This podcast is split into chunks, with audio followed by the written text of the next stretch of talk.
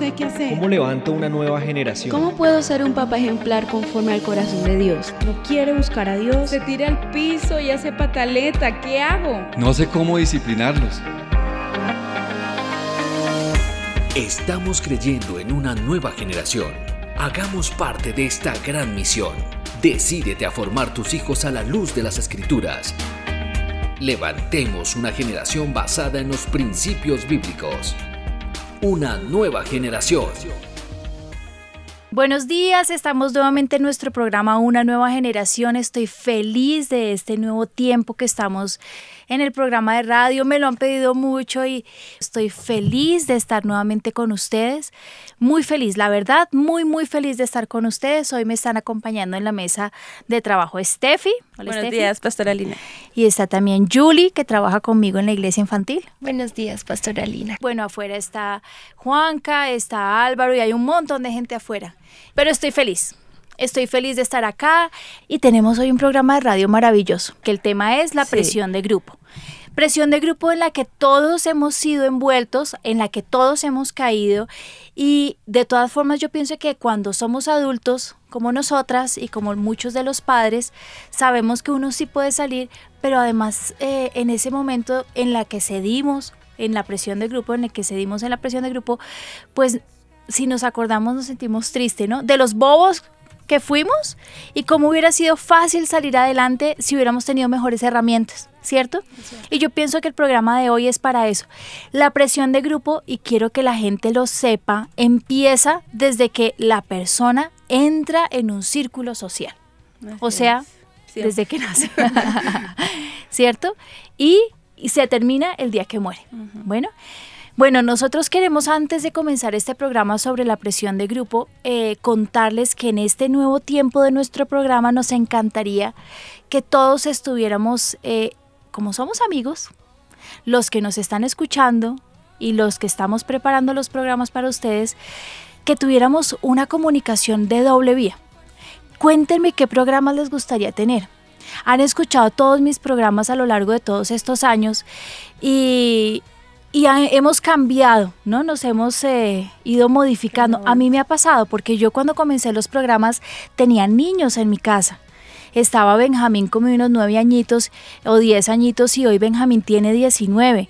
Así que yo en mi casa yo tengo tres adolescentes, o sea, dos adolescentes grandes, uno que está en la preadolescencia, que Kiki tiene 14 años, 13 años va a cumplir 14, y tengo un niño de 5 años. Así que la, no sé, como que el ambiente en mi casa en cuanto a la educación ha cambiado muchísimo. Y yo creo que en las familias que han escuchado mi programa también. Entonces cuando comenzamos el programa tu bebé era pequeñito, ¿te acuerdas? y tu bebé ya ha ido cambiando, entonces tienes nuevas preguntas, tienes eh, dificultades y todas estas cosas me gustaría contestarlas, así que mientras estamos haciendo el programa yo quiero que ustedes me cuenten qué cosas les gustaría saber de sus hijos, cuáles son las dificultades que están llevando en sus casas, qué cosas o qué programas eh, quieren que nosotros saquemos. Y esos son los que vamos a sacar. Sí, señora, y para esto pues pueden escribirnos a través del WhatsApp, que es el 320-8500-192. Si quieren también llamar y participar en el programa, el teléfono es el 795-3334. Bueno, estoy para servirles. Y me encanta que nuestro programa se nutra de lo que ustedes necesitan. ¿Listo les parece si comenzamos con nuestro programa? Pues invitemos al Señor para que esto sí tenga un efecto trascendental. Bueno, Padre, nosotros nos presentamos esta mañana. Yo te ruego que este programa llegue hasta lo más profundo del corazón de las personas que nos están escuchando. Déjanos ver los problemas que estamos cometiendo con nuestros hijos y qué cosas podemos mejorar, Señor.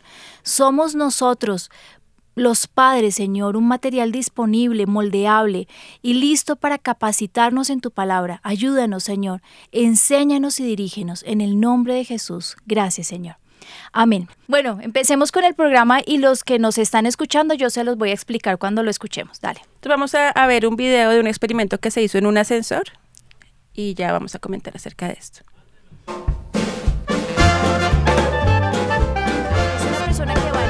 Para los que nos están escuchando y no lo están viendo. Y hay un eh, señor que entra, eh, dentro del ascensor hay un señor y una mujer entra al ascensor. El señor está mirando de frente y hay dos personas que entran, están mirando también hacia el lado derecho y la muchacha está mirando de frente. ella se siente súper incómoda y ve que todos están mirando de frente, entonces se cambia. Hasta que todos quedan viendo de frente a, me imagino los botones del ascensor, ¿no? Otra vez abre el ascensor, no hay nadie, el hombre entra y queda viendo hacia la puerta del ascensor. Entra una persona, dos personas, tres personas y todas están de espaldas a la puerta del ascensor viendo al señor. El señor empieza a sentirse súper incómodo, sonríe, se incomoda y se voltea y queda dándole la espalda al ascensor y a las puertas. Ahí podemos nosotros ver que la presión de grupo es algo que está dentro, muy dentro de lo que es nuestra naturaleza humana. Sí, es que habían tres que eran actores y un cuarto que sí era esporádicamente que entraba al ascensor. Y pues al ver que todos hacían lo mismo se sentía incómodo de no hacer lo mismo y terminaba sí o sí volteándose para el lado y que mira los que estás tocando un tema que es súper importante en el desarrollo humano. Se sentía incómodo. Tú tienes una encuesta, Steffi. Sí, señora, hicimos una encuesta a través de Twitter. Nuestro Twitter es Avivados Radio. La pregunta del día es, un, ¿alguna vez has cedido ante la presión de grupo? Y pues tenemos los resultados. Un 70% nos contesta sí y un 30% no. Bueno, abramos entonces nuestras líneas y todos los canales. Quiero escucharlos a ustedes. Ustedes como padres, como personas que están escuchándonos en radio, ¿alguna vez han cedido a la presión de grupo? Quiero escucharlos, porque quiero que este programa se componga de todas las cosas que nosotros hemos vivido para que no juzguemos tan fácil lo que los jóvenes, los niños están viviendo en este momento cuando son víctimas de la presión de grupo. Entonces, ¿Empezaron? ¿Ya saben cómo comunicarse con nosotros? Sí, señora, pues ya a través del WhatsApp hay varios comentarios. Está Diana Buitrago aquí en Colombia, está Magda Burbano, Arturo desde México, Carolina Salamanca, está Nini desde Santander, Ana Lucía de Cali. Bueno, hay de muchas partes escribiéndonos acerca del tema y pues la mayoría coinciden con la encuesta de Twitter que dice que sí, que la mayoría sí en algún momento de su vida han cedido a la presión de grupo. ¿Y ustedes han cedido a la presión de grupo? En Sí, alguna señora. oportunidad. ¿Sí? Bueno, yo les pongo un ejemplo. Cuando uno llega de visita a un lugar, eh, si nos vamos de vacaciones a donde hay una familia y llega uno donde la familia y la familia le pregunta, eh, ¿qué te gustaría comer? Lo primero que uno dice, lo que tú me quieras dar de comida, ¿cierto? Y en la noche, ¿a dónde quieres ir? A donde tú me quieras llevar. Y si la familia está acostumbrada a ir en la noche a ver las montañas y la luna, uno se acomoda a las circunstancias. Quiero que entiendan que esto es lo mismo que le pasa a los niños cuando entran a un círculo social. Los niños entran al colegio y como somos todos seres racionales, los niños se acomodan a la cultura en la que ellos están siendo vinculados o expuestos. Ellos llegan a una sociedad nueva y en esa sociedad nueva ellos tienen que acomodarse. Y es ahí donde nosotros decimos se adaptan socialmente. Si el niño no se adapta socialmente es lo que nosotros vemos cuando la gente está fuera de una sociedad y son groseros, em, manchan las paredes. Uno dice que es un qué, Malcriado. un inadaptado. o inadaptado, Es un bueno, sí. inadaptado social, ¿cierto? Y en ese momento uno cómo actúa, o sea, uno cómo le dice al niño no lo hagas. Eso es lo que nosotros vamos a ver en adelante. Pero lo que quiero que vean en este momento es que nosotros estamos, eh, solamente les muestro que los niños entran a una sociedad y su naturaleza, como Dios los creó, es para que se adapten a una sociedad. Y ese adaptarse a una sociedad los hace ceder tanto a sus principios como también a su carácter, a su forma de ser, para poderse adaptar a los otros niños y ser como ellos, porque los niños no quieren ser lo que le pasaba a la gente en el ascensor, el raro de la clase. Pues mira, de hecho acá hay dos ejemplos. Está María, ella nos cuenta que ella empezó en el colegio a fumar y a tomar y fue debido a la influencia de sus compañeros. O sea, ella nunca quiso hacerlo, pero pues por encajar en el grupo comenzó con estas prácticas. Y también está Denise, ella nos dice, yo de hecho tuve novio, aun cuando no quería todavía ni me sentía preparada para tener novio, eh, pues por la presión de grupo, porque ya todas mis amigas habían tenido novio y pues por encajar lo hice. El doctor Bruce Na- eh, Narmon dice, pocas cosas hay que atemoricen más a los padres que la posibilidad de la presión de los amigos. A los padres nos da una angustia que ustedes no se imaginan los que no son padres, que los hijos eh, se dan a la presión de grupo. También dice Kings en la organización de Kids Health, la mayoría de la presión de grupo no es tan fácil de definir. Algunas veces un grupo puede emitir señales sin decir absolutamente nada. A veces ni siquiera es el lenguaje eh, eh, de las palabras como el O lenguaje gestual para que los niños tengan que ser parte. Quiero basar todo este programa de una presión de grupo en este versículo que dice en Romanos 12.2. No imiten la conducta ni las costumbres de este mundo. Sean personas nuevas, diferentes, de novedosa frescura en cuanto a conducta y pensamiento. Así aprenderán por experiencia la satisfacción que se disfruta al seguir al Señor. Yo pienso que el Señor es, está claro en lo que pasa. Miren lo que dice el Salmo 1 que a mí me impresiona muchísimo cómo comienza el Señor. Los salmos con este con este. ¿Lo tienen ahí? Dice Salmo 1. Bienaventurado el varón que no anduvo en consejo de malos ni en silla de escarnecedores se ha sentado, sino que en la ley de Jehová está su delicia. Él sabe que viene la presión de grupo y él sabe lo que está pasando, pero también le dice a los jóvenes, cuidado. Bienaventurado el varón que no anduvo en consejo de malos. ¿Qué es la presión de grupo? ¿Qué dice la gente que es la presión de grupo? Estefi. Sí, señora. Bueno, está Andrea Ángel, ella nos cuenta que ella sí estaba bajo presión de grupo. Está también Andrés, nos dice, pues bueno, la presión de grupo para mí es sentirse obligado a hacer algo que yo no quiero por encajar.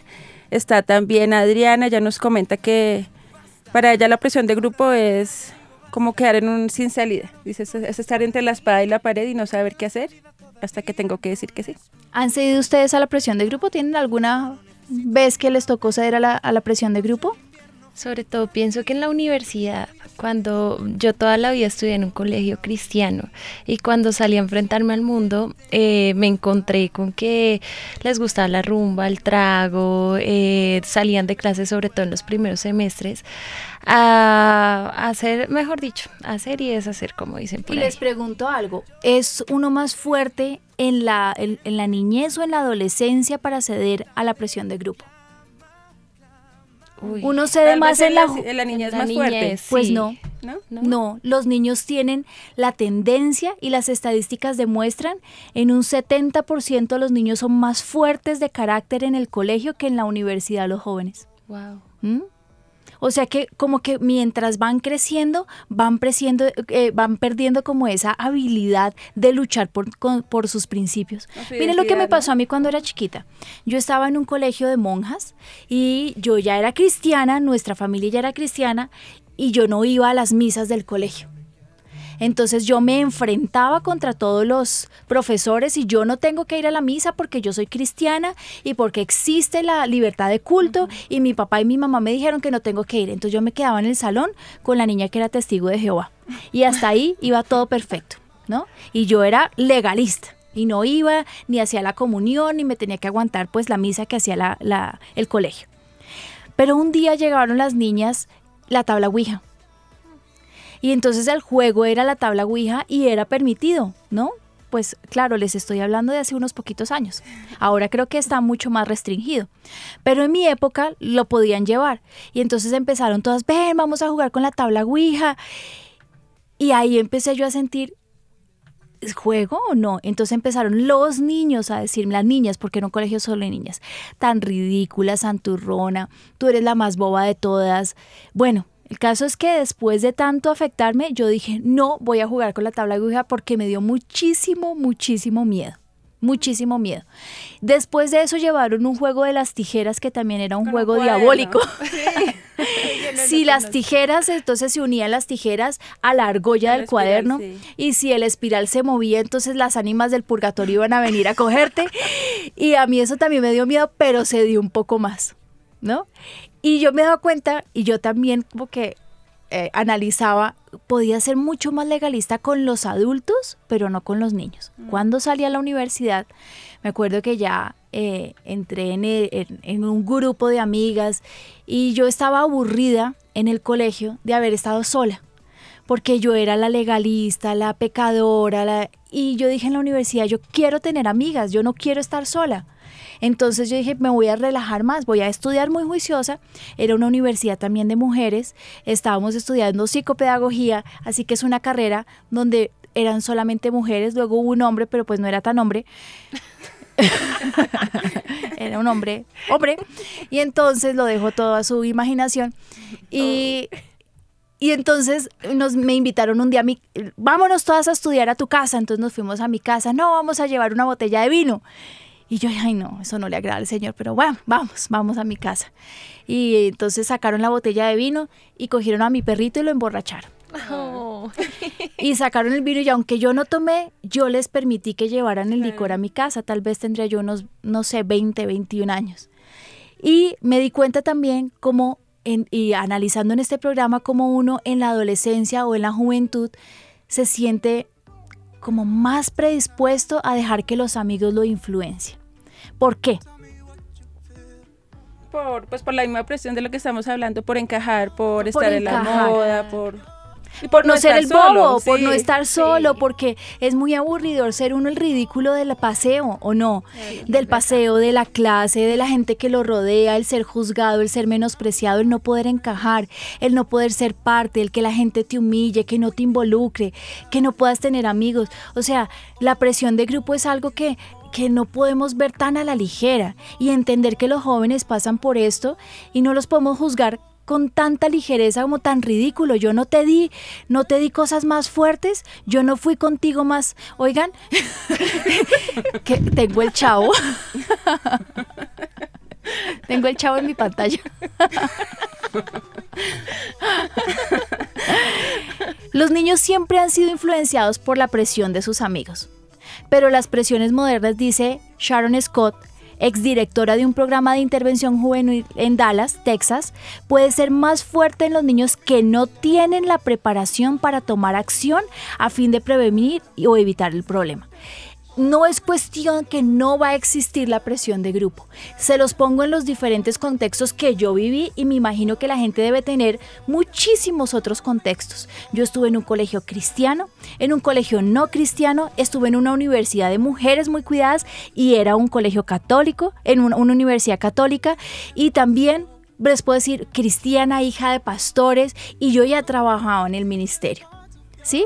O sea, imagínense los niños que están solitos en un colegio que no es cristiano y donde todo el mundo lo está haciendo vulnerable, porque los niños son mucho más vulnerables que, que los adultos, ¿no? Sí, señora, ¿Qué dice la gente? Está Gilberto, él nos cuenta que él de joven pues tuvo este problema y dice que él se refugió también en sus amigos y perdió influencia pues digamos que la voz de sus padres en su vida debido a una separación que hubo entre ellos. Entonces dice pues como que mi papá estaba por su lado, mi mamá también metida en sus cuentos y con mis hermanos menores, él era mayor de la casa, entonces él como que tenía total libertad de hacer todo y también tenía esa carencia de afecto que ahora él que es padre lo entiende y, y de tiempo, sus padres no le prestaban el tiempo que él necesitaba y por eso pues como que cedía a todo lo que sus amigos le decían. Mira, la falta de unidad familiar como el factor es el factor clave de la vulne- vulnerabilidad del niño, así que tendrá la inclinación a tratar de llenar sus necesidades de aceptación y de aprobación proba- eh, por medio de los malos amigos, cueste lo que cueste. ¿Ustedes imaginan un niño que está solito en la casa? que todo el tiempo quiere buscar la aceptación porque el ser humano está diseñado para buscar aceptación en todas las esferas de la sociedad y en todas las etapas de su desarrollo. Nosotros siempre estamos buscando aceptación. Por eso es la inclinación del ser humano a ser mejor cada día y hacer el trabajo mejor. Nosotras aquí trabajamos esperando que alguien nos diga, oye, lo estás haciendo muy bien. O no es verdad. O no se esfuerzan en el trabajo por eso. Pues los niños lo hacen igual en la casa, pero no encuentran ningún eco. No hay nadie que le diga lo estás haciendo bien, eres un niño esforzado, eres valiente. No, no lo hay. Entonces, ¿qué es lo que le queda? Llegar al colegio. Y en el colegio se encuentra con un montón de amigos y él necesita que alguno de ellos, por su necesidad, por las, por cómo fue creado, le diga lo estás haciendo bien Aprobación. la aprobación. Y entonces puede encontrarse con el mal amigo que lo está incitando a hacer cosas malas y él por buscar una aprobación lo único que va a decir es, síguelo haciendo, lo estás haciendo bien. Sí, la falta de aprobación en el colegio, en la sociedad, está haciendo en este tiempo que los niños aún tomen la decisión de quitarse la vida, ¿verdad? ¿Y sabes cuál es el carente más grande? Familia, Sí. mamá y papá. Si ellos tuvieran en la casa a alguien que les estuviera diciendo las cosas que están bien y que están mal. Mira, yo tenía una niña que decía, pastora, yo me quiero morir, al menos tuviera yo alguien que me dijera que soy una bruta. Solamente quisiera que alguien me dijera en mi casa que soy tonta, pero que alguien me dijera algo. Pero en mi casa todo el mundo se dedica a trabajar y nadie se ocupa de mí. ¿Mm? Terrible. Imagínate lo que pasa cuando esos amigos, ese grupo de amigos, la dejan a un lado o lo dejan a un lado y empiezan a burlarse de él. Pues eso los deja totalmente fracasados, sin propósito. Entonces, si no tienen nadie en la casa, si no tienen nadie en el estudio y si no tienen amigos, ¿para qué quieren vivir? En una etapa en la que la sociedad y la gente que lo rodea lo es todo. Porque quiero que todos ustedes recuerden que los amigos en la etapa de la adolescencia y preadolescencia lo eran absolutamente todo. Tanto en la niñez. Acuérdense, yo me acuerdo que a mí a los cuatro años llegaba a decirme que las amigas le habían dicho que ya no querían ser sus mejores amigas y llegó atacada llorando. Eso era un problema terrible. Más en las niñas se ve Sí. eso, ¿no? En la edad escolar las niñas son las que más sufren como esa falta de tener una amiga. Y bueno, mira que está Jairo, él nos dice un súper tema, a veces un carácter mal formado, o más bien la falta de carácter, hace que nosotros, y él ya es adulto, dice, seamos vulnerables a la presión y por eso es tan importante que ahora que somos padres también formemos esas bases sólidas en los niños. Bueno, yo quiero que los papás se pongan en los pies de los niños. Imagínense que en el lugar de trabajo en el que ustedes están, hoy llegaron y empezó todo el mundo a burlarse de ustedes. Y hoy llegaron y el jefe se burló de ustedes. Y empezaron a mirarlo de arriba abajo y seguramente le dijeron que la pinta que tiene es la peor. Y todos están juá, detrás eh, de las cortinillas y haciendo caras y, y ¿cómo se sentirían? No, pues, No, terrible. Terrible, ¿no? Se van al baño inmediatamente a ver qué fue lo que pasó.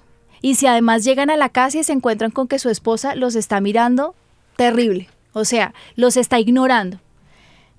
Eh, quiero que sepan un, un poquitico y se pongan en los pies de lo que vive un niño todos los días. Sí. Porque esto es lo que ellos viven, porque es que la sociedad de los niños y la forma en la que ellos piensan a veces es muy cruel. Es su naturaleza. Adem- Bueno, y para completar, pues que a veces nosotros como padres no colaboramos con la educación de los niños en mostrarles que tienen que tener una autoestima mucho más fuerte ante las adversidades del colegio. Mira que en niños pequeños, pues algo que yo siempre he pensado y al máximo trato de hacer es evitarles esos momentos. Uno puede hacerlo como papás. Por ejemplo, si hoy tenían que ir disfrazados hoy es Sport Day y todos van a ir en particular y uno mándalo en uniforme, pues como que el niño se va a sentir mal. O si todos van a ir con su disfraz y él no lo lleva. Entonces, esas cosas son pequeñitas, pero ya hace que en el niño, en el corazón del niño, o que ¿Sabes qué tocaba a llevar un ayer? material, un A cuaderno. mí me pasó ayer, a mí me escribió Angie, Lina, Ezequiel tiene que llevar mañana, o sea, ayer, un títere. Tú Ay, también sí. tienes que llevar un títere. Ella me escribió a las 6 de la tarde, yo estaba en la feria del hogar. ¿Dónde consigo un títere a las 6 de la tarde, Dios mío? Entonces yo dije, bueno, yo mañana llamo al colegio para que alguien me preste un títere. Llamé, eh, levanté a Ezequiel y le dije, mi amor, cuando llegues al colegio te van a entregar un títere. ¿Cómo así, mami? Hoy era el día del títere. Tú no me compraste el títere, mami. Y se atacó a llorar.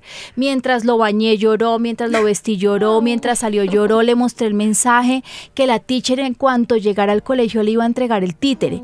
Soy el único que yo no que no va a tener el títere en el colegio, mami. ¿Por qué no hiciste nada para que yo llevara un títere nuevo? Ay, ¿No? Miren que esas pequeñas cosas Para hacen que para ellos sea un, problema gigantesco. ¿Mm? Y los niños son crueles, compararlo con los hermanos, me- o sea, yo conozco personas ahorita adultos que los papás los compararon con su hermano. No, es que mira tu hermano sí, tú no, juá, juá, juá, juá. Así como es mejor que tú, ¿no? Y se totean de la risa, cosas así. Nosotros tenemos que preparar nuestros niños para que sean fuertes en todas estas áreas, tanto con los padres, los hermanos, los adultos, los amigos, todos. La Biblia dice así, andarán por el camino de los buenos y seguirán las verdades, las veredas de los justos. El avisado ve el mal y se esconde, mas los simples pasan y reciben el daño. A mí me gusta mucho este Proverbios 22.3. El avisado ve el mal y se esconde. El avisado ve el mal y se esconde. Porque miren que nosotros a veces pensamos que el avisado ve el mal y se enfrenta como un valiente guerrero. No, se esconde. O sea que el esconderse, el huir, el estar por detrás, el salir corriendo no está mal. No, pues de hecho nuestro pastor nos ha explicado, ¿no? Ante la tentación la salida no es enfrentar y bueno, yo soy la más espiritual, sino es huir. Y mira lo que dice más adelante, más los simples pasan y reciben el daño. Más los simples pasan y reciben el daño. Yo no quiero que mis hijos sean unos simples, de verdad. Yo quiero que mis hijos sean unos valientes, pero unos valientes que puedan enfrentarse ante el mundo, que no los destruyan, que no sean ante la presión de grupo. Yo me siento agradecida con el Señor que ya Benjamín pasó del colegio y está en la universidad y aquí está dentro del fake college, ¿no? Y está, un, está protegido. No digo que esté totalmente protegido porque pues no, ¿no?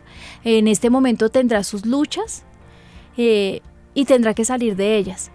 Pero le ruego al Señor que a los que me quedan el Señor guarde en el colegio para que no sean unos simples, tengan la capacidad de enfrentarse al mundo y ese enfrentarse al mundo, la Biblia lo dice, el avisado ve el mal y se esconde, no es enfrentándose a ellos y eso es lo que quiero aclarar. Nunca es enfrentándose a la sociedad con, con eh, no sé, con ese, ¿cómo se le dirá? agarre al mundo y yo me voy a enfrentar ante todos porque se van a burlar de ellos. ¿Cuáles son las estrategias? ¿Por qué no nos muestras el video que, que ya te había dicho que me pareció tan bueno? Sí, vamos a ver un video animado donde pues muestra esta parte de la presión del grupo que estamos hablando. Sea que estés en la escuela o no, seguro que te enfrentas a un montón de presión por todo lo que tienes que estudiar, por esas montañas de tareas y también por causa de otros chicos. Quieren que practiques sexo, que hagas trampas o que fumes o tomes drogas. Sabes que lo que quieren que hagas está mal, pero a veces sientes que te estás perdiendo algo bueno. Y no eres el único que se siente así. Desde que el mundo es mundo, los jóvenes han tenido que luchar para librarse de la presión de grupo. Pero hay una forma de romper esas cadenas. La Biblia nos explica cómo. Éxodo 23.2 te dice que no debes ir tras la muchedumbre. O sea que no debes hacer algo tan solo porque los demás lo hagan. Toma tus propias decisiones. Pero, ¿cómo se hace eso? ¿Qué te dará las fuerzas para enfrentarte a la presión? Sigue estos cuatro pasos. 1. Mantente alerta ante los peligros. Piensa en qué momentos puedes verte presionado a hacer algo malo. Cuando veas venir problemas, no vayas directo a su encuentro. Cambia de rumbo y evítalos. 2. Detente y piensa. Piensa en lo que puede pasar si cedes a la presión.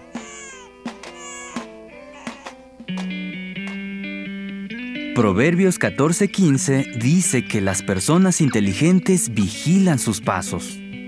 Así que no te lances enseguida a hacer lo que otros te digan. Claro, es difícil controlarse, y más si quieres caerles bien a los demás. Por eso hay que usar la imaginación. ¿Cómo te sentirás luego si cedes? ¿Qué podría pasar? ¿Cómo vas a hacer sentir a quienes de verdad te quieren? Tercer paso. Prepárate de antemano. En Proverbios 24:5 leemos que quien obtiene conocimiento se hace poderoso. Entender claramente por qué algo está mal te dará las fuerzas necesarias para resistir la presión y decir que no. Y ahora el paso número 4.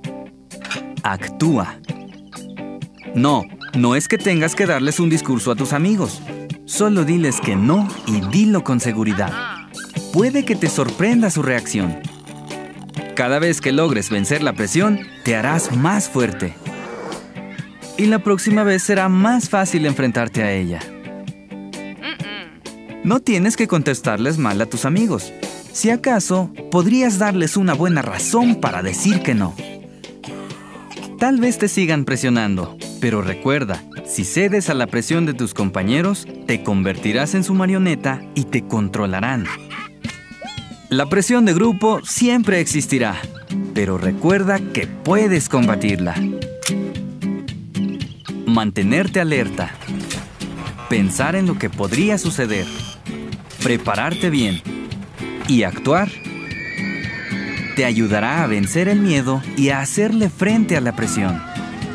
Si logras romper las cadenas de la presión de grupo, no serán otros los que decidan por ti. ¿Qué tal? ¿Cómo les pareció el video? Yo creo que es totalmente cierto lo que dice. Nosotros estamos demasiado expuestos a que siempre eh, alguien nos pueda afectar. ¿Y qué puede afectar? Nuestros valores, nuestros principios, nuestra forma de pensar, de hablar, de ser, de actuar, cambiando el rumbo que nosotros tenemos de nuestra vida. Yo pienso que nosotros tenemos claro para dónde vamos siendo adultos. Y qué pesar que uno aprende a dónde tiene que ir cuando pasa después, no sé, los 25. Yo no sé ustedes, ¿25? Sí, Dios mío, menos. ya estamos como viejas. Pero nuestros hijos tienen que aprender que esto les puede pasar. Entonces yo creo que lo primero que tenemos que hacer es saber que existe algo que se llama presión de grupo. No lo sabíamos. No teníamos ni idea, pero hoy somos conscientes, existe la presión de grupo. ¿Qué es la presión de gru- grupo? Son aquellas ideas que ejercen un control, tanto físico como espiritual, moral, dentro de nuestros hijos. Esto puede hacerles cambiar el rumbo de sus vidas. Ellos venían por un camino. yo no sé si a ustedes les pasaba, pero yo que soy cristiana, a mí me pasaba que yo estaba en las vacaciones súper pegada al Señor. Y yo estaba con unos estándares altísimos, mis papás con el altar familiar, con el devocional todos los días, convencida de que yo iba a llegar al colegio y yo iba a ser ese año la mejor del mundo. Y entra uno al colegio y empezaba uno eh, como, no sé, en el acabose, como le decía mi mamá, empezó juiciosísima buscando al Señor y entra al colegio y está peor, se parrandió, pues yo no era de parrandas.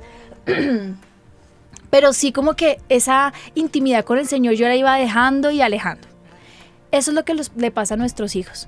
La presión de grupo es esa influencia que ejercen sus amigos para sacarlos de la visión que nosotros como padres y Dios tienen para ellos. ¿Qué dice la gente? Sí, señora, mira, está Juan Camilo Sánchez, está Lina. Ella nos dice, eh, pastora, pues ¿cómo hacemos para poder controlar a los niños? Porque las amistades ah, definitivamente ejercen tanta presión que ya los papás quedamos totalmente sin autoridad y somos totalmente ignorados por nuestros hijos, sobre todo en la adolescencia.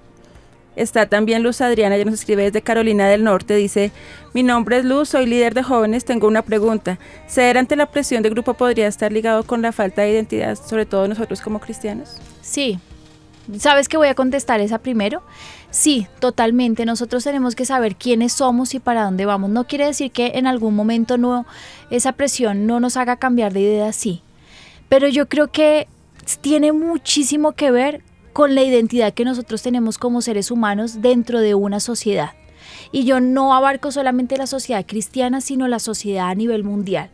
Nosotros como padres tenemos que enseñarle a nuestros hijos que fueron creados con un propósito. Y al enseñarles que tienen un propósito en la vida, les da una no solamente Herramienta. una herramienta, no, ¿sabes qué? Les da una responsabilidad.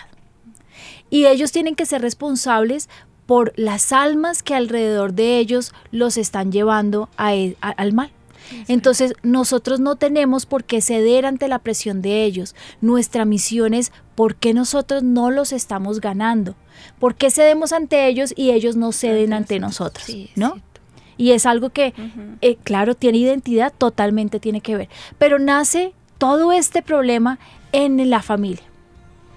¿Qué nos escriben también? ¿Tienes alguna pregunta? No, en el momento no han, inscri- no escrito, el está. problema nace en enseñarle a nuestros hijos que ellos tienen un propósito en la vida, tienen una razón de ser. Primero que son importantísimos para nosotros. Ese valor propio que nosotros les damos a los niños los hacen fuertes para atacar un mundo que los quiere convencer y los quiere aminorar. ¿Quién eres tú? ¿Por qué estás aquí? Eres mi hijo, eres una creación perfecta. Te amo y te amo tal cual como tú eres. Las cosas con las que yo rodee y vaya educando su vida, con lo que yo lo voy armando y le voy dando herramientas para enfrentarse, será lo que, el- lo que definitivamente haga la diferencia entre nuestros hijos y los otros. Lo otro que ellos tienen que saber es que tener un concepto bajo de sí mismos, los otros también lo ven La autoestima. la autoestima.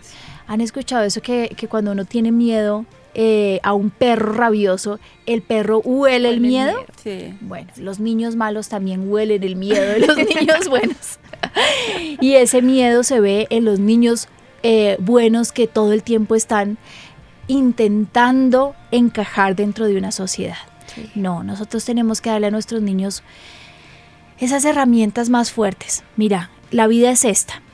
Te vas a enfrentar a un colegio y cuando llegues al colegio van a intentar persuadirte que los valores que yo te he dado son mentira, pero tú no puedes ceder.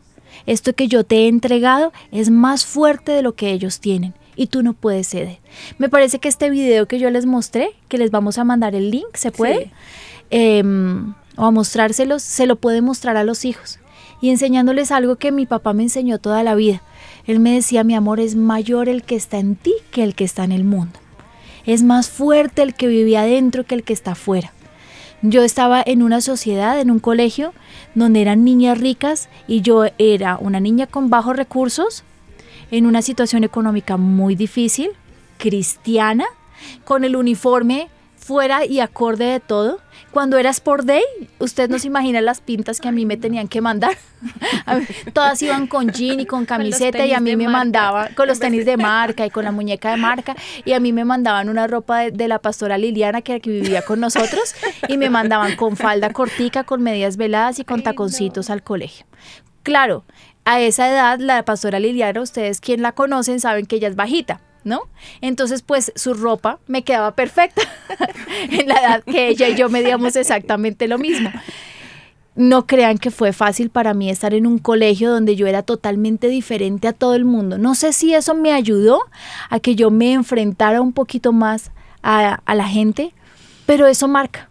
Y nuestros niños tienen que entender que aunque los marquen, los enfrenten, los estén eh, molestando, eres raro, diferente, ridículo, eh, tienes que tener algo adentro que es mucho más fuerte que eso, y es tu valor propio. No importa lo que te digan, Dios siempre está contigo. No importa que te ofendan, el Señor va a salir por ti. Búscame el Salmo 5, que... Ah, mentiras, aquí lo tengo que yo lo busqué. Dice, me pareció precioso y lo leí en mi devocional esta mañana y dije, uy, el Señor me está hablando para el programa. Dice, atiende Señor a mis palabras, toma en cuenta mis gemidos. Y quiero que sepan que los niños que son vulnerados en el colegio y que están siendo víctimas de los otros, que tienen mucho que ver con la presión de grupo, los papás tenemos que enseñarles a llegar a casa y desahogar el corazón. Obviamente, por favor, les ruego que cuando los niños lleguen a casa haya alguien porque a, quién le van a contar y ese es uno de los problemas grandes que yo les decía de, los niños, que como no tienen a nadie en casa, pues sus amigos son absolutamente todo. No, tenemos que cambiar totalmente eso. Los niños sí tienen, tienen a sus papás en casa, que son valientes y esforzados, que los aman y están reforzando quiénes son ellos. Entonces, cuando lleguen al colegio, no es tan importante lo que los otros digan. Es más importante lo que los papás digan. Y vuelvo y lo digo, lo voy a repetir otra vez. No me importa que, ay, otra vez ya lo dijo. Sí, lo voy a repetir porque papá y mamá están en casa, reforzando el valor propio de sus hijos. Si no, no lo van a lograr. Se los aseguro, no lo van a lograr si el niño no tiene herramientas dentro de su alma, dentro de su espíritu. Si el niño no tiene fortaleza, él se siente amado, él es especial, él es grande, él es inteligente, él es hermoso. Eh, él o ella son hermosos, ellos son valientes, pues llegan al colegio y lo que les digan, ¿se van a ir detrás? Obviamente. Sí, claro. Atiende, Señor, mis palabras, perdóname. Toma en cuenta mis gemidos, escucha mis súplicas, Rey mío y Dios mío, porque a ti elevo mi plegaria. Por la mañana, Señor, escuchas mi clamor. Por la mañana te presento mis ruegos y me quedo a la espera de tu respuesta. Que era lo que el pastor decía, ¿se acuerda? Sí. ¿Qué? No, es que mm, ah, con el tema anterior que estabas tratando, me acordé de un niño que le dijo al otro, ay, tú eres feo. Dijo, no, pues yo no soy feo. Mi mami y mi papi me pidieron como yo soy y Dios me hizo como yo soy, así que no soy feo. ¿Y quién se lo dijo? Sus papás. Sus papás. Sus papás se le dijeron. Sus papás. A mí me impactó Benjamín, le hicieron un... Eh, Benjamín dice, mami, por favor, no hables de mí en los programas de radio. ¿Pero de quién hablo entonces? Hablemos de Andrés David. le hicieron un estudio a Benjamín cuando estaba en décimo sobre su autoestima y salió que su autoestima estaba muy elevada, tenía mucha seguridad, él se creía perfecto. Y hoy nosotros vemos a Benjamín y él dice que tiene el pelo espectacular, que él, se siente divino. ¿De dónde nace eso? Del valor que uno le da. Claro. Sí le preguntan a, a, a Kerem que ella quién es. Yo soy preciosa, yo soy hermosa, yo una, soy una mariposa en el jardín de Dios, soy una mariposa que va de flores. ¿Dónde, dónde salió eso? De la casa. De la casa, es que no, no hay nada que hacer de mamá y papá que le dicen todo el tiempo eso y se lo creyó. Igual está mi sobrinita, la hija de Juan y Ana, eh, Mouch. A Mouch. Mouch, porque eres tan eh, porque eres tan consentida. Porque es que soy muy amada. Es que me quieren mucho. Todos me quieren. ¿De dónde sale eso? De la casa. No hay, no hay otra forma de hacer que los niños sean fuertes por dentro. Esa nutrición, eso. Yo en una visión el Señor me decía, eh, ¿te acuerdas que te dije que yo fortificado, un aceite fortificado, es lo que los niños necesitan, un amor fortificado para que esos músculos espirituales salgan y puedan enfrentar un mundo que los quiere destruir. ¿O ustedes no creen que esa presión de grupo es Satanás mandando sus mensajeros para hacer que nuestros niños queden vueltos pedazos? Claro. Sí. Pastora Lina, ¿la personalidad tiene algo que ver? Nos dice un oyente, de pronto si más allá de la autoestima o lo que se les ha enseñado, hay niños que nacen con una personalidad más débil que otros, unos son más extrovertidos, otros más introvertidos. ¿Eso los hace más susceptibles también a la presión de Totalmente, grupo? sí, claro. Yo tengo ni- niños que son absolutamente amados en su casa. Tengo una niña que sus papás buscaron durante 14 años poder tener un bebé, tuvieron diferentes pérdidas y un milagro la trajo. No, pues, Díganme, ¿es una niña amada o no? Sí. Sus papás se derriten de amor por ella. Pero la niña tiene una personalidad muy frágil y es demasiado temerosa. Y, me la mandaron a, a consejería porque la han sobreprotegido tanto, tanto, tanto que ella en el colegio es demasiado susceptible a las críticas. ¿Mm? ¿Cuál podría ser como la balanza y la equidad entre las dos cosas? Demasiada sobreprotección y demasiado amor, entonces los hace más fuertes. Mira que no. Yo pienso que en el uno y en el otro los dos tienen que saber que es más fuerte el que está en ti que el que está en el mundo. Y yo creo que la clave está en el amor que el Señor nos da para los niños, pero también está en esos principios bíblicos que yo le enseño. Que todo lo que ellos tienen dentro de ellos el Señor se los dio. Que un día vendrá la presión de grupo y que no pueden ceder. La presión de grupo se da para cosas buenas y para cosas malas, ¿no? ¿O no es verdad? Es sí, verdad. señora. Dime qué, qué me ibas a decir. Bueno, hay una pregunta, dicen si papá o mamá no están, ¿cómo hacer como cabeza de hogar para enseñar? Esto nos lo escribió Julián desde Barranquilla. Pues de la misma forma, pues igual. ¿Cómo así? Si de pronto es una madre cabeza de hogar o un padre cabeza de hogar y no tiene de pronto su pareja para Igual, nosotras como madres o padres cabezas de hogar tenemos la misma habilidad, las mismas palabras, la misma boca, el mismo corazón para darle a nuestros hijos las herramientas para salir al mundo. ¿Saben una Biblia. cosa? ¿Saben una cosa Sí. que yo te conté hace unos años? Los hijos de padres separados o los hijos de madres solteras, ¿qué te dije? ¿Te acuerdas? No Son más fuertes, son más valientes, son más Sí, victoriosos se enfrentan al mundo con herramientas más fuertes y siempre tienen la mentalidad que ellos sí pueden salir adelante. ¿Saben por qué? Porque una mamá de una madre soltera siempre le muestra a su hijo, mi amor, estoy aquí luchando por ti. Y con su ejemplo le dice, todos los días me levanto, salgo a trabajar y salgo por ti a luchar tú un día vas a ser una persona muy poderosa, tú vas a ser una persona grande, tú vas a lograr grandes metas. Y está comprobado, yo les tengo que conseguir ese, esa estadística que hicieron en la Universidad de Harvard. Los hijos de madres solteras o de padres separados son casi 7% por encima de los de papás compuestos, más victoriosos, más valientes, más emprendedores y conquistan más metas. ¿Cómo les parece? Ja, para que vean ustedes. Ja. ¿Ah? Sí, señora, mira que también está Juan Camilo, está Nini desde Santander, ella nos dice, eh, Pastora Lina, ah bueno, Nini no, nos dice Andrea, ella dice, Pastora Lina, pues en mi caso, eh, yo he tratado con mi hijo pues de, de, de darle amor porque él tiene la carencia de su padre y pues de pronto en ese proceso he hecho cometido el error de lo que dice de sobreprotegerlo y ahora él es una persona muy vulnerable porque pues ya es el niño consentido, la burla de todos, pero ya está en la adolescencia y yo he visto casos, dice ella, en que estos niños tienden a volverse a la rebeldía con tal de encajar. ¿Cómo puedo evitar eso a estas alturas? Porque pues ya el niño ya entró a la adolescencia. Pues enseñándole, enseñándole que él tiene que tener la fortaleza y la habilidad para decirle no a las cosas que al Señor no le agradan. No hay otra forma. O sea, si le van a ofrecer cigarrillo y para poder estar en un grupo donde todos fuman cigarrillo, pues obviamente la palabra no es no les reciba cigarrillo, es lo que decía el video. Huye del grupo de amigos que fuman cigarrillo. Lo que tenemos que hacerles entender a nuestros hijos es que los amigos, miren, mi papá siempre nos enseñó, mira con quién andas y te diré quién eres. ¿Cierto? Entonces, ¿cuál es nuestro grupo de amigos y de ahí debemos partir?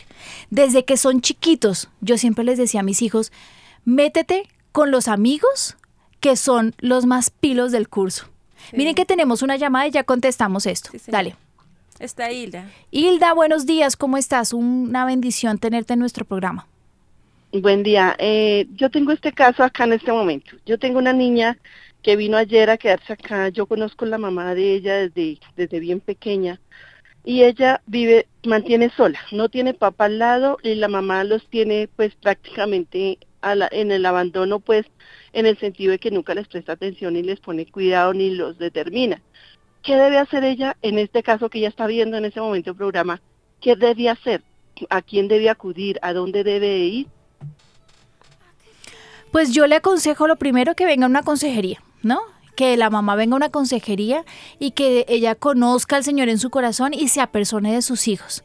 Porque cuando los niños están abandonados, obviamente son más vulnerables, como se los dije, a buscar un grupo social que los acepte. Entonces, si son aceptados por otro grupo social porque en su casa no lo son, pues la culpa pues no es tan de los muchachos como de los papás. ¿Cierto? Entonces, póngase juiciosísima con el Señor, tráigala a la iglesia, que conozca al Señor, que venga una consejería, que traiga a sus hijos y que comiencen un cambio desde ceros. El cambio debe comenzar desde adentro de la persona que quiere.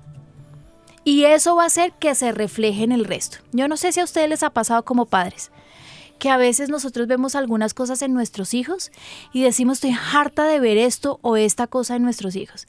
A veces el cambio tiene que nacer de nosotros como padres para que nuestros hijos lo hagan. Por ejemplo, nosotros vemos que nuestros hijos no están buscando al Señor.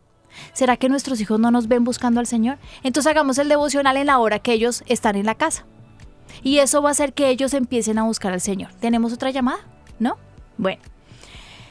La Efesios 1, ay, tú me estabas diciendo otra cosa, repítemelo para poder volver al tema de la pregunta. Sí, bueno, está Adriana Novoa, ella nos dice, aún puedo corregir el autoestima en mis hijos, lo que tú nos decías, por falta de conocimientos no lo he hecho y tienen el autoestima por el piso. Tendríamos que basarnos en qué, primero, ¿qué es la autoestima? La autoestima es ese valor propio que nosotros tenemos como personas que nos hace a nosotros y nuestro pensamiento importantes dentro de una sociedad. ¿Cómo se crea una autoestima o un valor propio? Esa autoestima se, ve, se empieza a crear cuando yo me acepto como soy y empiezo a decir yo soy especial. Entiendo que si tengo alguna otra facción diferente a la de los demás y, y aprendo que Dios me creó de esta forma, entonces me acepto. Yo le decía a una niña hace unos días, ella me decía, es que yo soy horrible. Ella creció con unos compañeros de colegio durante muchos años y está entrando en la, en la preadolescencia. Y cuando los niños entran en la preadolescencia, sus facciones cambian considerablemente. Y la verdad, su morfología es amorfa.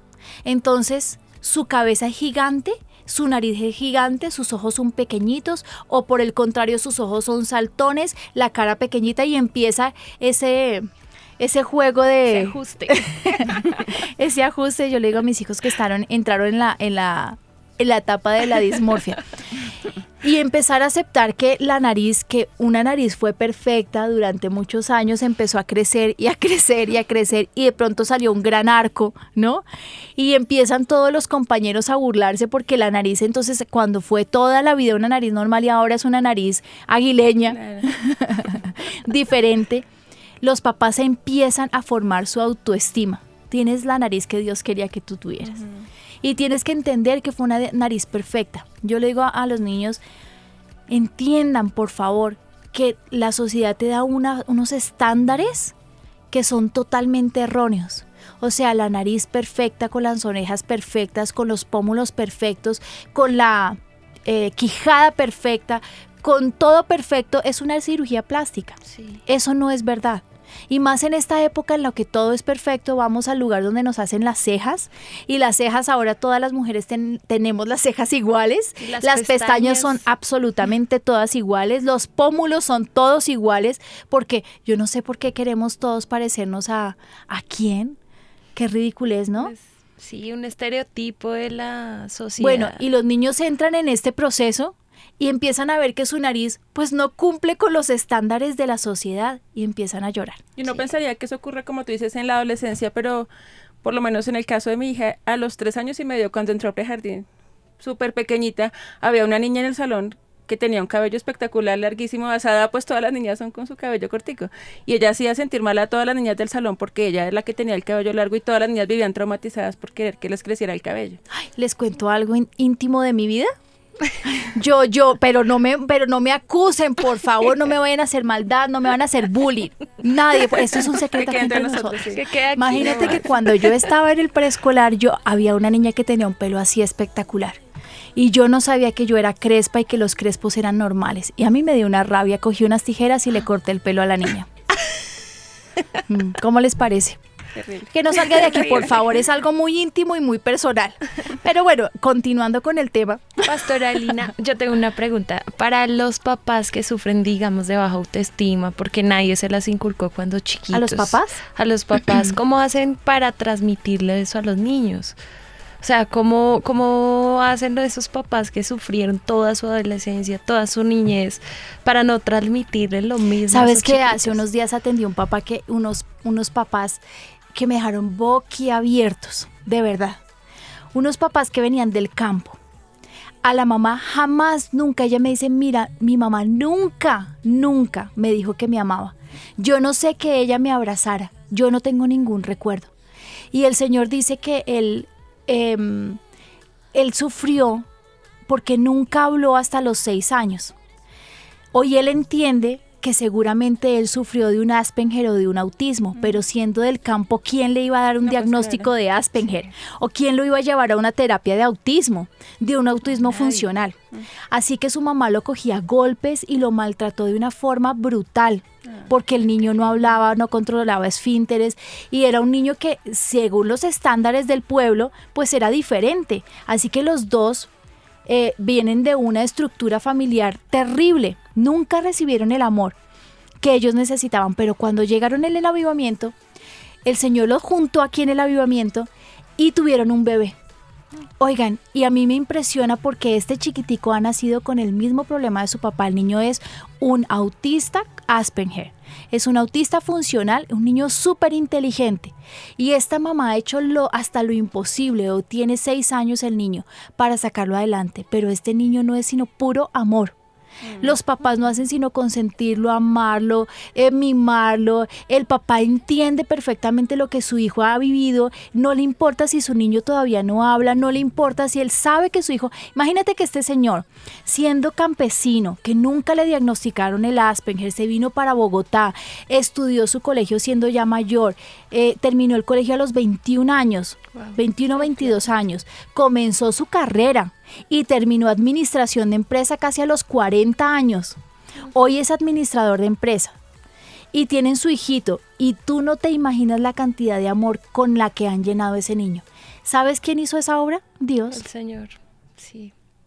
Yo te digo de dónde sale la autoestima de un padre que nunca ha tenido amor, de la palabra. Nosotros tenemos un Dios de amor. Primera de Juan nos habla de un Dios que es puro amor, un Dios que nos ama, nos consiente, nos protege, nos levanta, cuenta nuestros cabellos, que nos enseña que fuimos formados desde el vientre de nuestra madre. Yo estoy segura, quien no ha tenido amor jamás y se escuda en esto para maltratar a sus hijos, que no conoce un Dios verdadero. Es que entender el amor de Dios, lo que nos ha explicado nuestro pastor, la profundidad, la altura, la anchura. Ay, yo amo esa Eso sí o sí, como que nos sube la autoestima a cualquiera, definitivamente. Y Es que la autoestima de un adulto, ah, yo no sé, todos sufrimos de algún problema que algo no nos gusta de nuestro cuerpo, de nuestra forma de ser, pero yo les aseguro que uno te- teniendo al Señor en el corazón, sí. ¿quién puede tener falta de amor propio cuando tiene un Dios tan grande? Y entre más nosotros como adultos nos acercamos al Señor, más se llena nuestra alma de su presencia, de su amor y nuestra estima y nuestro valor propio crece. Otra forma, se los digo, La comunión diaria con Él hace que Y las predicaciones de nuestro pastor, nuestro pastor todos los viernes y los domingos nos dice de qué raza somos nosotros, de qué estamos hechos, para dónde vamos, quién es nuestro gran Dios, cuáles son sus objetivos, sus principios, para dónde nos va a llevar. Dime. Pastora, tenemos un audio. Él es Giovanni Quiroga, nos escribe por el WhatsApp y quiere compartirnos su caso. Buenos días, mi nombre es Giovanni Quiroga y pues eh, soy joven, ¿sí? Tengo un hermano pues que, digamos, él está en el mundo, eh, es menor que yo. eh, mis papás pues digamos que no, digamos que no, no alinean sus pasos, ¿sí? No lo corrigen. ¿Hay algo que yo pueda hacer aparte de orar para ayudarle a encaminar a él, enseñarle a él y que no ceda a la presión de grupo? Totalmente, tu ejemplo. tu ejemplo es lo que puede marcar la diferencia. Yo he visto muchísimos. Sabes que tenemos un caso de un, un hermano mayor que trae todos sus hermanitos a la iglesia, Ay, ¿no? sí. Y me ha, de verdad eso me ha transformado el pensamiento porque este hermano mayor decidió que sus hermanos eran como sus hijos Sí. y nunca los reprende. Uno de los niños que trae tiene un, un retraso mental, ¿cierto? Sí. Y con todo y eso se trae todos esos hermanitos desde lejos y los trae a la iglesia. Uno los reparte en la iglesia infantil, los pone en el coro junior y se pone a servir en, en el army y los ha sacado adelante. Y de verdad, yo veo ese, ese, no sé, ese amor. ejemplo. Sí, sabes que lo, yo pienso que no lo mueve otra cosa que el amor. Es verdad. Este joven que nos, que nos eh, manda el audio, yo también veo en el amor. Solamente el, no sé, como la necesidad de, de contarle a alguien, tengo un hermanito, te- es angustia, es preocupación, es res- responsabilidad. Sí. Y ya con eso tienes ganado el 50%. El otro 50% te lo da un ejemplo. Y ese ejemplo es busca al Señor con todo tu corazón. Enséñalo a buscar a Dios. Tráelo a la iglesia. Muéstrale que tú sí puedes salir adelante y que Él también puede salir adelante. Que Dios tiene para los dos un propósito diferente al que han tenido los papás. Y te prometo que Dios te puede sacar. Se los aseguro. Yo no he visto una sola persona que se acerque al Señor que el Señor lo deje por el camino. No. Bueno, ¿cómo van con el programa? Por favor, escríbame. Si nos están escribiendo. Sí, sí, señora, hay muchas personas dicen que el programa está buenísimo, que el tema les toca para con sus hijos, tanto los pequeños, los adolescentes, sus hijos adultos e incluso los mismos Mira, la presión de grupo en los niños se ve desde el momento en que yo pienso que los niños tienen uso de razón y empiezan a estar dentro de la sociedad. Lo veo con mis hijos como hermanos. ¿Saben qué? A mí me, me- les voy a contar otro chisme de mi casa. Benjamín le gusta usar la sudadera sin camiseta debajo, ¿no? Y todo el tiempo usa la sudadera y yo le digo, ¿le va a salir en peloto? Es, le va a dar una pulmonía. El sábado salimos con Ezequiel al parque y estaba furioso porque él se quería ir también en Igual. peloto. Él quería ir sin la camiseta. ¿Por qué? Porque es que somos unos seres sociales y aprendemos por imitación, ¿no? Y tienen que entenderlo. Así que lo primero que nosotros tenemos que hacer para nuestros hijos es alentarlos, enseñarles que hay muchos grupos sociales que los van a influenciar, pero que lo que ellos tienen adentro tiene que ser más poderoso. ¿Cuáles sus principios? ¿Como cuáles?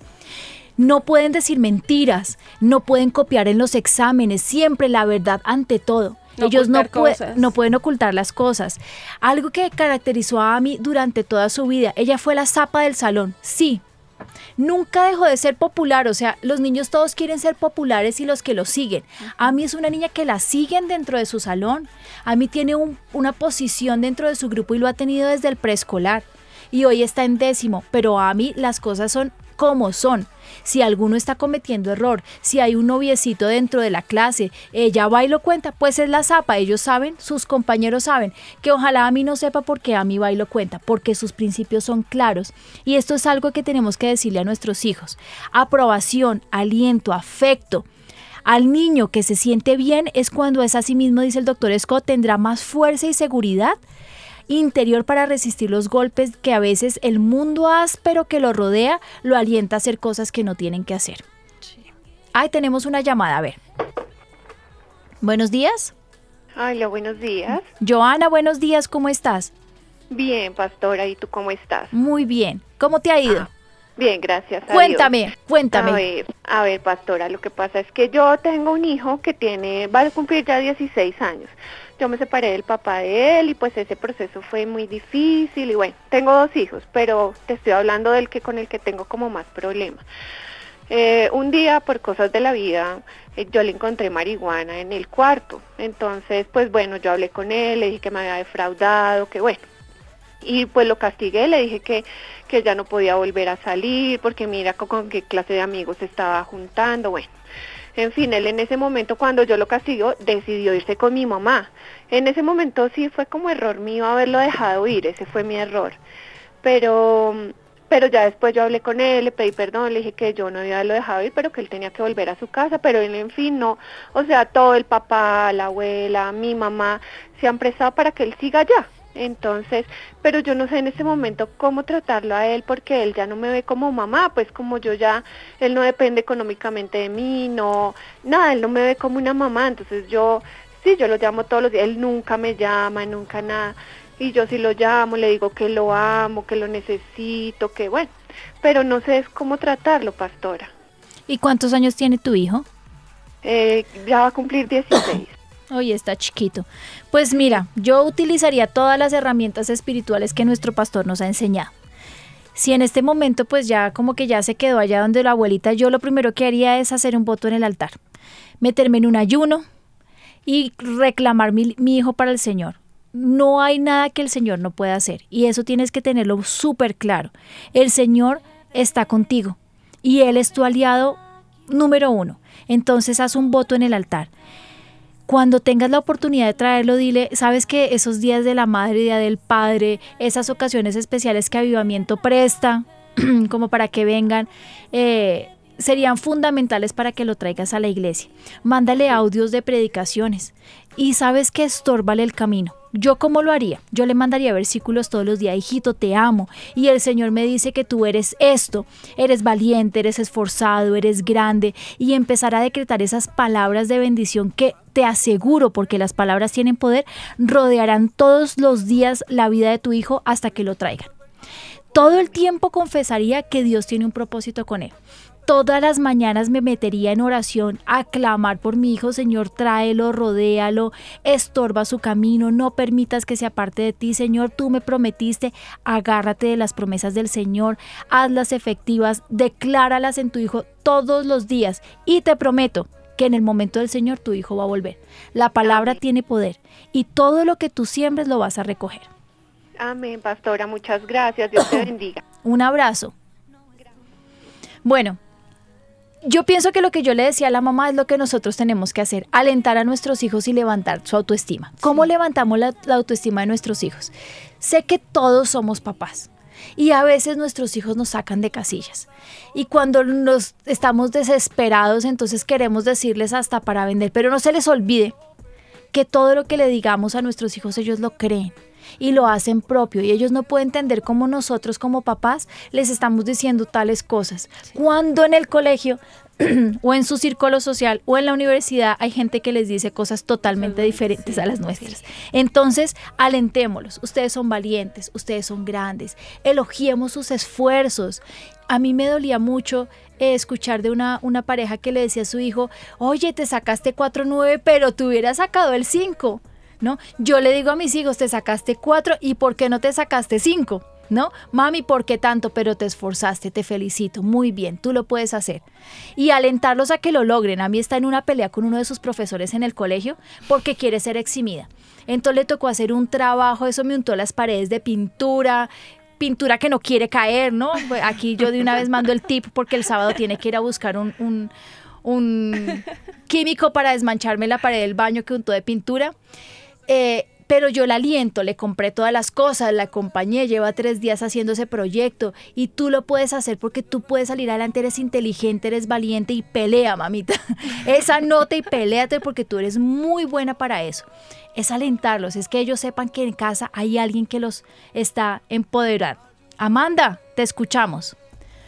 Buenos días, doctora Lina muy eh, feliz de que vuelva a su programa porque realmente le gracias. el pasado. Ay, muchas eh, gracias. Es que no me estaban, no me estaban pagando bien. No, mentiras.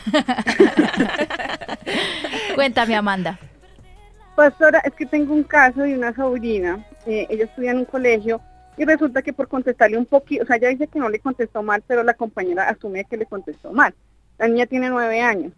Y la profesora, sin ver lo que había pasado, la niña le dio la queja y la actitud de la profesora fue pasarla a la última silla del salón por una semana. Entonces pregunto yo, ¿qué tanto puede afectar eso la autoestima de una niña?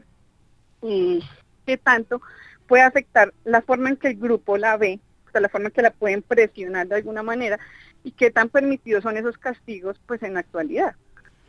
Pues yo no sé si eso esté permitido o no en el colegio, yo pienso que cada colegio tiene sus leyes, pero yo te pregunto, ¿qué tan bueno podría ser? O yo te pongo la circunstancia desde otra forma, ¿tú por qué no utilizas esta estrategia para enseñarle grandes cosas a tu hija? ¿O a la, es la hija o la sobrina? La hija. Para Mi sobrina, enseñarle la sobrina. Mira, le- A la sobrina. Mira, Mi qué tan bueno sería. Amanda, qué tan bueno sería que la niña llevara todo esto al Señor y aprendiera que todas las cargas se las puedo llevar a Él. Qué tan bueno sería que la niña aprendiera por primera vez que Dios es su justicia y que vea obrar a Dios en toda esta circunstancia.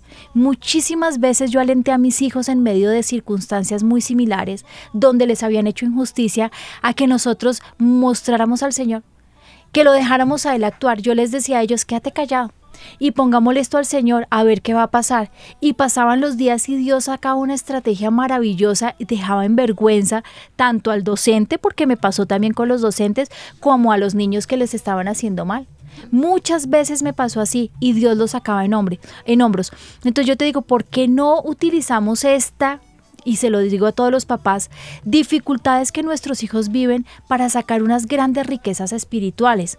Yo le decía a unos papás que atendí la semana pasada que se estaban quejando de nuestro colegio, que les estaban haciendo a un lado, excluyendo los niños de otro grupo. Entonces estaba el grupo como de los populares y el grupo de las niñas que no eran tan populares. Y yo le decía a los papás, ¿por qué se están quejando tanto? ¿En qué han hecho ustedes con este grupo? Y yo le decía a la niña, porque tú, yo ya le llevaste esta angustia al Señor? No, no, señora. ¿Y tú ya hiciste un voto en el altar? ¿Y tú ya intercediste por los otros niños? No, no, señora. Ah, bueno, los papás a veces nos quejamos demasiado, pero ¿por qué no utilizamos los momentos que nuestros niños viven para sacar cosas espectaculares? Riquezas gigantes. Entonces yo le dije a la niña, lleva un voto al altar. Y pongámonos nosotros, yo le enseñé cómo se, se pide al Señor que cambie el corazón, que ministre el alma, que haya sanidad interior, le hable sobre el perdón, restaura la relación con los compañeros, ve, habla con ellos. Y sabes qué? He sacado riquezas de todo esto que ha pasado en cambio de tener un problema gigantesco que la niña se fuera al colegio, por ejemplo. ¿Mm? Y es que la que forma es- también en que ellos pueden aprender, digamos, toda la teoría que se les ha enseñado, de que Dios es grande, que Él es tu justicia, todo lo que nos decías, y ponerlo en práctica, como que, bueno, sí es un Dios real, sí es un evangelio vivo, y sí es aplicable a todo lo que nos puede pasar en ¿Y la tú vida. crees que nuestros niños no van a pasar por dificultades? pues, claro. Mucho. Obviamente pasan por dificultades. La estrategia como no- de nosotros como padres es qué vamos a hacer con las dificultades, quejarnos, llorar, acusar al colegio o enseñarle a nuestros hijos a tener un corazón fuerte y herramientas para que peleen, para que salgan a la guerra. Porque definitivamente están en un mundo en que ellos tienen que guerreársela. ¿Mm? Entonces, es a esto el segundo paso, dirigir. Ofrezca sugerencias y dirección al niño, saber cómo contrarrestar a la presión del grupo de sus amigos. Dé más importancia y anime al niño a acercarse a Dios, a crecer en sus relaciones con Él, a depender con Él. Si nuestros niños tienen baja autoestima, la autoestima se llena con los padres y con lo que Dios dice. Y lo que Dios dice de ellos, no se llena solo.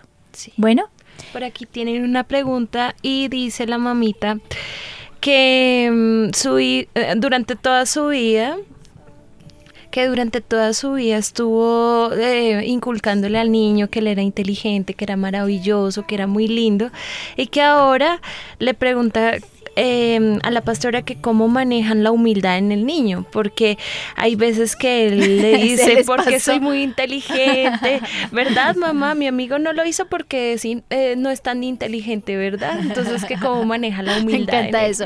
Yo prefiero un niño que se sienta que es una persona muy especial a un niño que cree que es bruto. Prefiero un niño así. No, eso es muy fácil, enseñarle a un niño que eh, los otros son mejores que él. Es muy, eh, a mí me lo enseñaron mis- en mi casa. Tú no eres nada ni eres nadie. Eres lo que Dios quiere que tú seas. Eres la profundidad de la, de la comunión que tengas con Dios. Y ya. Y es enseñarle que los otros somos, son mejores que... Los otros son mejores que nosotros. ¿Se dice así? Sí, que ver como los otros superiores a nosotros. Mayores que nosotros, como dice la palabra. Bueno, comprometámonos con la participación de los hijos. Si nosotros no estamos con nuestros niños, nunca vamos a saber qué es lo que están sufriendo. Y en últimas, quiero decirles algo. Ay, creo que se acabó mi diapositiva. No, ya. ¿Cómo tenemos que hacerlos? Considerar. Esto se, se me fue bueno. ¿Cómo enfrentamos la presión de grupo? La única forma de hacerlo es conociendo que existe una presión de grupo y que hay otros que siempre van a querer interferir. A veces las personas que, que, son las que más influyen con sus malos actos son las que tienen más baja autoestima. Y nosotros creemos que el, ser humano siempre tiene la tendencia a mejorar a los demás, pero con la presión de grupo, como nos decía la, la, señora que encontró marihuana en su hijo, mm, la estrategia yo nunca le diría vaya al grupo e intente salvarlos a todos. Yo le diría huya. Que los niños se alejen totalmente de los grupos que no les convienen. Esa es la pauta número uno. Además de llenarlos su, su, valor propio, su autoestima, que se acerquen del Señor, que tengan un acompañamiento en casa. Quiero decirle a los papás que los hijos huyan de la tentación, de los grupos conflictivos, de las peleas, de las peleas callejeras, de los grupos de los barrios. ¿Saben que a mí jamás me permitieron tener amigos dentro del barrio, amigos dentro del conjunto, amigos frente del edificio? O sea, para nosotros a mí me parece como un sacrilegio que mis hijos estén hablando con alguien del barrio. ¿Por qué? Yo no conozco quiénes son, cuáles son sus valores, cuáles son sus pensamientos, su filosofía. Yo no tengo ni idea quiénes son. Uno, dentro del colegio. Yo le pregunto a la profesora, dentro de nuestro colegio, quiénes son los que son realmente los niños espirituales. Y de esos niños espirituales, yo le digo a mis hijos con quién puede andar y con quién no. Y dirán, pero es que los tiene totalmente eh, atosigados o encarcelados. Un poquito, sí, para mí es importantísimo que nuestros hijos tengan muy buenas amistades. Si nuestros hijos no están con buenas amistades, pues se van a parecer a ellos. ¿no? Mira que en la Biblia también hay casos como el de José, que él no se dio ante la presión de todo lo que estuvo viviendo de la esposa de Potifar, sino que él fue radical en sus principios, o el caso de Daniel de, de sus tres amigos, que no se dieron de pronto ante todo lo que la cultura les estaba ofreciendo, o lo que, si su nueva condición, digamos, de esclavos, decían, no, pues tengo que obedecer, no, ellos se pararon firmes en sus convicciones y eso viene de donde la educación que Exactamente. Ustedes les hago una pregunta. Si el temor al Señor es importantísimo. Esto es algo que me decía Julie. Los niños tienen que aprender que fallarle al Señor está mal y que el Señor los está viendo todo el tiempo, que Dios es un Dios de amor, pero también Él es fuego consumidor. Yo le enseñé a mis hijos algo que mi mamá inculcó en nosotros. Todo lo que tú siembres lo vas a cosechar. Mira, lo, me dice Steffi, someteos pues a Dios, resistid al diablo y él huirá de vosotros. ¿Y el otro que te dije cuál era? Ese está en Proverbios 18, 15. que quiero que nos lo memoricemos como papás. Dice en la Reina Valera, el corazón del entendido adquiere sabiduría y el oído de los sabios busca la ciencia. Pero me gustó esta otra versión, la nueva traducción viviente, dice, las personas inteligentes están siempre dispuestas a aprender y tienen los oídos abiertos al conocimiento. Uy, entonces somos inteligentes, papás. Todos los que me están escuchando somos inteligentes. Les hago una pregunta a ustedes.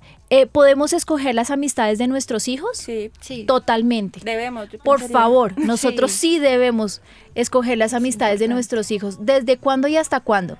Desde bebés. y hasta que se muera. Sí de verdad, seamos esos papás canso. Yo me dispongo a ser un estorbo para mis hijos, aun cuando sean viejos y vea malas amistades, yo me voy a oponer, voy a regañar, voy a gritar, voy a hacer mala cara, yo voy a hacer pataleta, mejor dicho, seré un estorbo. Y yo, yo soy buena para eso, de verdad. los que me conocen saben que cuando a mí se me mete algo en la cabeza, no hay quien me lo saque. Y una de esas es, nadie que, le, que no le convenga a mis hijos puede estar cerca de ellos. Mira con quién andas y te diré quién eres, ¿no? Acuérdate siempre que si te acercas a la miel, se te pega algo de ella, ¿cierto? Vamos a hacer una oración, yo creo que les, les quedó claro el tema. Sí, totalmente. De hecho, pues están súper agradecidos los oyentes. Dicen qué tema tan interesante. De verdad extrañamos muchísimo el programa, nos edifica muchísimo. Hay muchos en su mayoría la audiencia uno pensaría son padres, porque pues es un programa dirigido a padres, pero hay muchísimas personas solteros o parejas que aún no tienen hijos y dicen, yo estoy pero súper preparado, siempre tengo ya hasta un cuaderno, nos decía un oyente, donde yo tengo ahí, bueno, autoestima, como los temas, y dice, yo ya estoy preparada para unos, ser unos servidores del avivamiento que estaban esperando su bebé hace mucho tiempo y escuchaban nuestro programa en todo este proceso, se demoraron como unos cinco años y tenían anotado todos los programas. y yo le digo, muy bien, ojalá yo no haya dicho nada erróneo, Señor, guárdame que esos niños salgan bien, que el fruto sea aceptable. Bueno, Estoy feliz de estar con ustedes nuevamente. Espero por favor todos los programas que les gustaría que, que nosotros trabajáramos para ustedes. Eh, me gusta porque mientras nosotros estamos preparando los programas también estamos aprendiendo. Dios los bendiga, es para mí un privilegio estar con ustedes y me encanta servir al, al Señor y a nuestros pastores en el avivamiento. Vamos a orar. Bueno, ¿Y qué tal que hayan personas que no conozcan del Señor? porque no hacemos una, una oración de entrega a todos aquellos que nos están escuchando, que por primera vez, ah, eh, no sé, escuchan algo del Señor o, o, una palabra de aliento y les gustaría recibir a Jesús en su corazón y de hoy en adelante continuar con una vida diferente? Yo creo que Dios puede hacer cosas maravillosas. Padre, nosotros nos presentamos delante tuyo, Señor, te damos gracias por este programa. Yo te ruego, Señor, que tú en la profundidad de nuestra alma cambies y en nuestro corazón todo lo que está mal, Señor. Pone nosotros como padres esas estrategias para poder estar con nuestros hijos y acompañarlos hasta el último día de sus vidas, Señor. Pone en nosotros la necesidad de estorbar su camino, de engrandecer su autoestima y su valor propio, Señor, de acompañarlos en su vida, de estorbar en, sus amigos para que no tengan amistad amistades que dificulten su, Señor, su desarrollo espiritual. Y yo te ruego, Señor, que todos los que nos están escuchando, que por primera vez, Señor, oyen hablar de ti, hoy tengan un acompañamiento tuyo, Señor, y el que por primera vez lo nos escucha, yo quiero que repita conmigo, Señor Jesús, Hoy sé que tú eres mi Señor y mi Salvador. Yo reconozco que soy pecador, que he cometido errores y te pido que con tu sangre preciosa tú me laves y me limpies. Abro la puerta de mi vida para que de hoy en adelante tú me acompañes. Anota mi nombre en el libro de la vida, Señor. Y yo te ruego que de hoy, a lo que me queda de vida en esta tierra, tú seas mi mejor amigo, mi compañía, mi guía, Señor. Llena mi vida con tu aliento y con tu bendición y que tu mano y tu favor esté conmigo siempre. En el nombre de Jesús, amén. Dios los bendiga. Gracias por todo. Gracias niñas. Gracias equipo. Mis hijos no me obedecen. Ya no sé qué hacer. ¿Cómo levanto una nueva generación? ¿Cómo puedo ser un papá ejemplar conforme al corazón de Dios? No quiere buscar a Dios. Se tira al piso y hace pataleta. ¿Qué hago? No sé cómo disciplinarlos. Estamos creyendo en una nueva generación. Hagamos parte de esta gran misión. Decídete a formar tus hijos a la luz de las escrituras. Levantemos una generación basada en los principios bíblicos. Una nueva generación.